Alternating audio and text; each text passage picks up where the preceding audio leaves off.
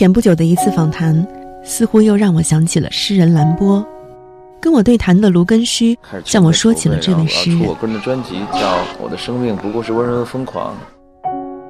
我的生命不过是温柔的疯狂。很多年过去了，原来还有人如此迷恋兰波写在诗里的句子。我的生命不过是温柔的疯狂，眼里一片海，我却不肯蓝。是他改变了现代诗歌的面貌。由他开始，所以兰波被奉为象征派的代表，他甚至被贴上了第一位朋克诗人、垮掉派先锋这样的标签，而他的作品也影响了后来的超现实主义和意识流小说。但真正的兰波自己，却是难以被归类的。阅读，诗人兰波，有时。他用多愁善感的语调，述说引人悔恨的死亡，述说或者忧伤的人群，述说悲伤的人事和生死离别。喝醉的时候，他泪眼旁观着身旁贫穷的人们。他在凌乱的街上扶起醉鬼，动作优雅。他同情遭遇恶母虐待的孩子，他通晓一切，包括商业、艺术，包括医学。他说：“诗歌就是行动，甚至是超前的行动，是面向语言的一场冒险。”他，就是诗人兰波。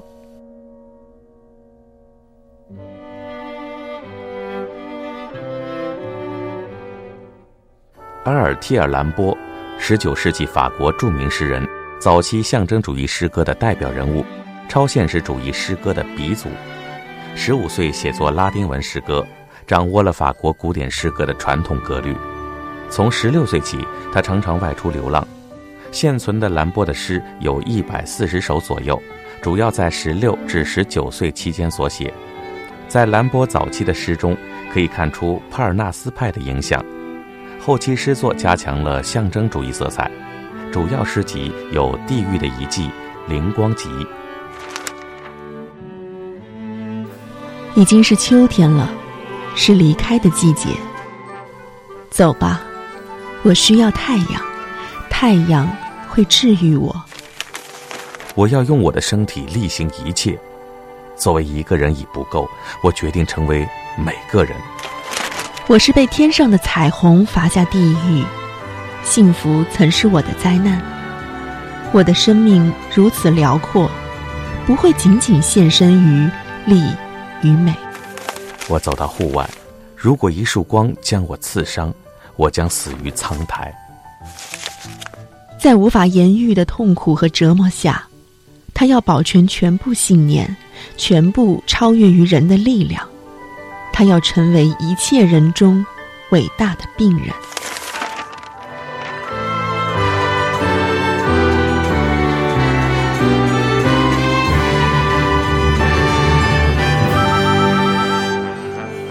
就从他的诗歌开始吧，谜一般的诗篇构成了兰波，也构成了他丰富的人生。兰波的创作一度成为法国诗歌历史上的重大变革，也为后来的世界确立了一种生存和反叛的模式。二十世纪后，兰波族成为了一个专有名词，而崇拜和模仿兰波的群体也越来越多。二战结束后，作家亨利·米勒就曾经预言，在未来世界上，兰波型将取代哈姆雷特型和浮士德型，其趋势是走向更深的分裂。法国巴黎反叛学生曾经将兰波的诗句写在革命的街垒上，诗句写着：“我愿成为任何人，要么一切，要么全无。”兰波就是这样一位杰出的象征主义诗人，深深影响了二战后垮掉的一代。今天的人们在追忆现代诗歌的发展历程时，兰波的名字是绝对不会被忽略的。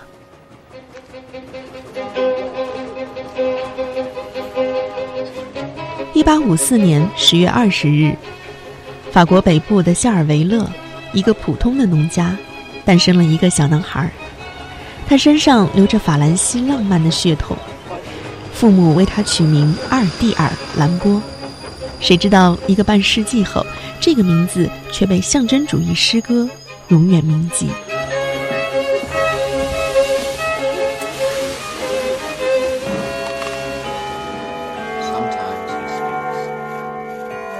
兰波留给这个世界最清楚的印记，恐怕要数那一张由摄影师埃迪安·卡尔雅拍摄于1871年的照片。照片上，一张冷峻忧郁的脸，同样带着一丝忧郁却稍带倔强的蓝眼睛，散乱不羁的头发，黑白色彩被一种纯真朦胧的幻想笼罩着。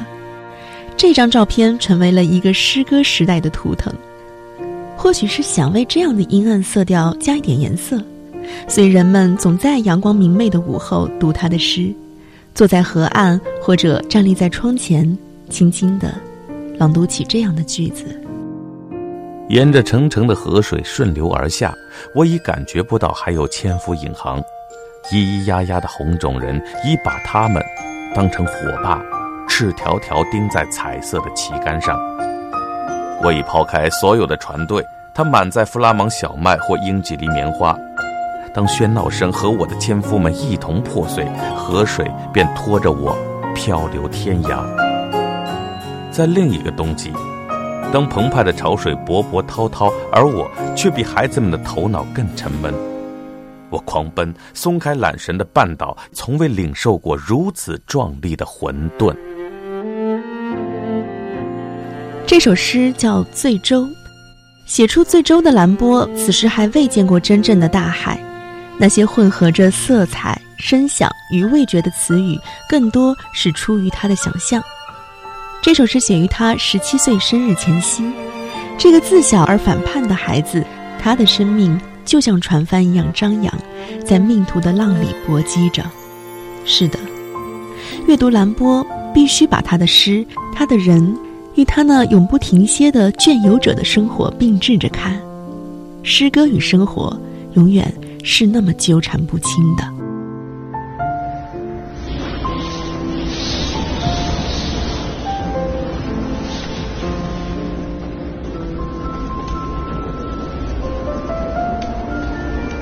一八七零年，兰波初次离家前往巴黎，那是一个十六岁学生的最后一个暑假。爆发于一个多月前的普法战争仍在进行着，学校开学的通知遥遥无期。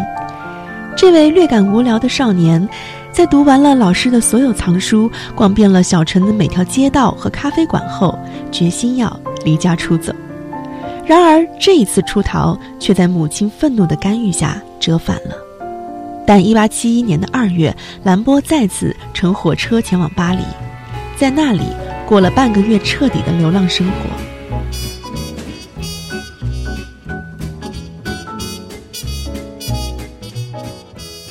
那一年，巴黎公社宣告成立，兰波为了支持起义者而公开写诗。他也跑到巴黎参加了自由射手队，并随部队驻扎在巴比伦兵营。那一年，十七岁的兰波成为了一名真正的诗人。并且写下了那一首似乎包含了他生命预言的诗歌，《感觉》。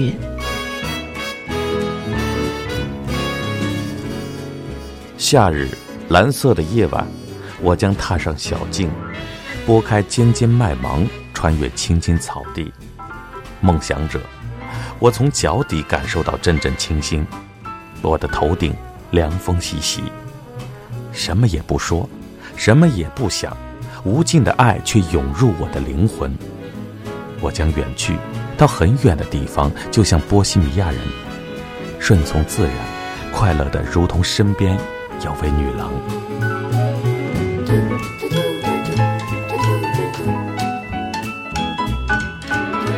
通灵者的诗学，这个源自德国浪漫主义的概念被兰波运用到了诗歌中。他认为诗人应该是一位通灵者。要使自己成为一个通灵者，就要使各种感觉经历长期、广泛的、有意识的错轨，各种形式的情爱、痛苦和疯狂，才能使诗人成为一个通灵者。他们需要寻找到这样的自己，并为保存自己的精华而引进毒药。那么，是否与此有关呢？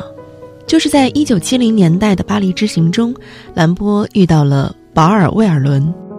这位巴黎年轻有为的诗人收到了兰波寄来的一封信，他寄来了八首奇特的诗。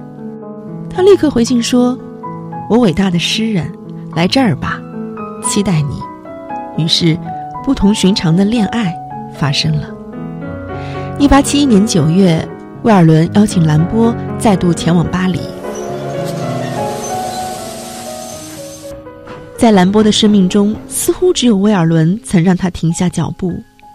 两人相遇时，威尔伦已经结婚，妻子是一位富商之女玛蒂尔德。然而，他却疯狂地迷恋上了兰波，迷恋上了他的天才与桀骜。一位年轻的士兵，张开嘴，露着脑袋，脖颈浸在清鲜的蓝色水界里。他睡着，展开肢体。面对赤裸的云天，脸色惨白，苍天在他的绿床上洒下光雨，双脚伸进苍兰花丛。他睡着，面带笑容，像一个病弱的孩子脸上的微笑。大自然用温热的怀抱将他轻摇。他很冷。在威尔伦的引荐下。兰波的诗歌逐渐在巴黎的诗歌圈中被传颂开来。在这之后，兰波与威尔伦双双出入于咖啡馆和文学沙龙，去布鲁塞尔和伦敦旅行，在一起将近生活了一年多的时间，不断的出游，不断的写作。两人在诗歌中彼此称道对方。兰波以玩笑的口吻赞美过威尔伦的眼睛，他形容那是奥米加眼中紫色的幽光。这首诗名叫《原因》。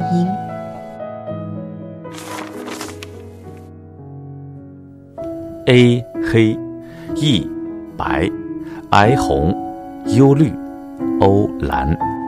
原因。总有一天，我要道破你们隐秘的身世。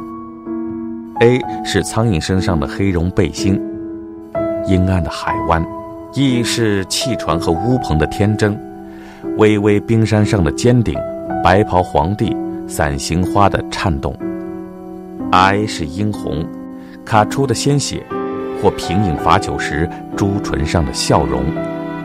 U，圆圈，青绿海水神圣的激荡，散布牛羊的牧场的宁静。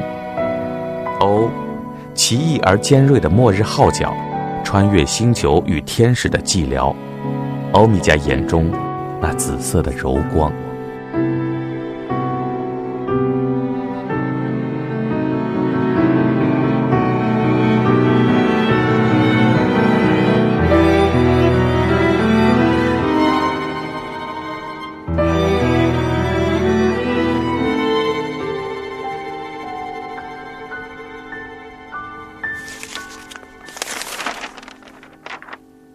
在这首诗里，兰波为每一个原因都写下了色彩。A 是黑，E 是白，I 是红，O 是蓝，U 是绿。这种诗的语言仿佛直接与感官相连，所以有人说是兰波重新定义了艺术，重新用艺术和自我释放来解释爱情，因为兰波的写作强调的就是释放。阅读他的诗歌，你总会感觉到一种冲力，因为诗人梦想通过语言来欢悦生命。他几乎回避开了生活，不去触及现实世界。在传记作家笔下，兰波是超然的，他反叛一切虚伪的形式，如同他反叛传统的爱情和艺术观念一样。无可置疑，兰波所有成熟的作品，几乎都是在与威尔伦的热恋下完成的。但他无法忍受威尔伦的软弱。威尔伦曾经一面写信给妻子，一面又对找寻前来的兰波割舍不下。兰波无法忍受，决心彻底离开他。两人的关系在一八七三年一次激烈的争吵中结束了。威尔伦开枪击伤了兰波的手腕，兰波也由此彻底放弃了诗人生涯。十九岁之后的兰波就不再写作了。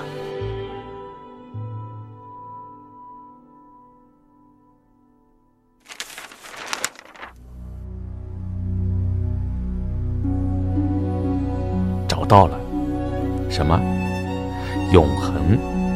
那是太阳与海交相辉映。我永恒的灵魂注视着你的心，纵然黑夜孤寂，白昼如焚。蓝波，地狱一季，永恒。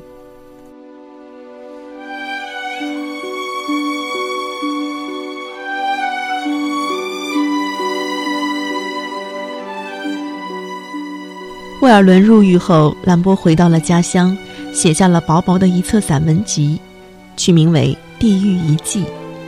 在每一首诗里，一切都是直接表现喷涌而迸发。两年后，提前释放的威尔伦赶到德国的斯图加特去见兰波最后一面，但两人的最后一面并不愉快。兰波有些恼火，就狠狠地打了威尔伦一拳。威尔伦倒在了小沟里，昏了过去。兰波就这样丢下了他，头也不回地赶回了城里。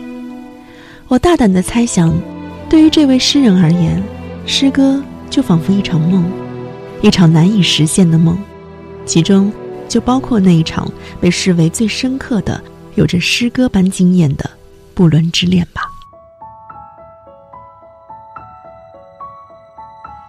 尽管远离了诗歌，但兰波旺盛的生命力还在。他需要冒险，需要不确定的远方。反抗的逻辑大概始于童年时期母亲严厉的管教和小城夏尔维勒枯燥的生活。这一次，兰波真的成为了另外一个人。他入伍丹麦军队，成为了一名开小差的士兵。他去采石场做监工，带领驼队穿越非洲危险的部族。他成为了一名武器商人，他变成了忠实的科学爱好者，不断的要求家人寄书、购买摄影器材，还有其他奇奇怪怪的物品。他想成为一名工程师、一名摄影家，绘制当地的最新地图，有可能的话，甚至还会修一条铁路。他更向往去到瑞典、丹麦、希腊和埃及旅行。他的天才依然显现出来，他几乎熟悉所有欧洲的方言，并且快速地掌握了非洲的当地语言。跳跃的计划仍在不断的展开中，直到1891年年初，兰波被右膝的骨癌击中，带着十多年来努力赚取的3.7万法郎，回到了法国。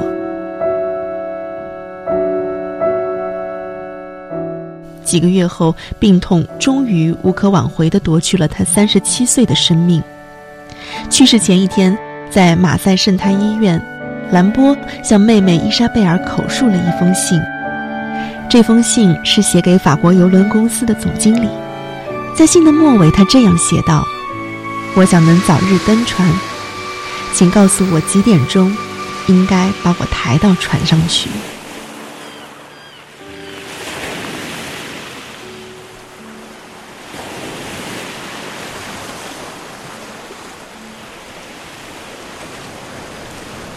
一八九一年十一月十日，法国南部的马赛，兰波离开了人世，年仅三十七岁。兰波说：“我将远去，到很远的地方去。”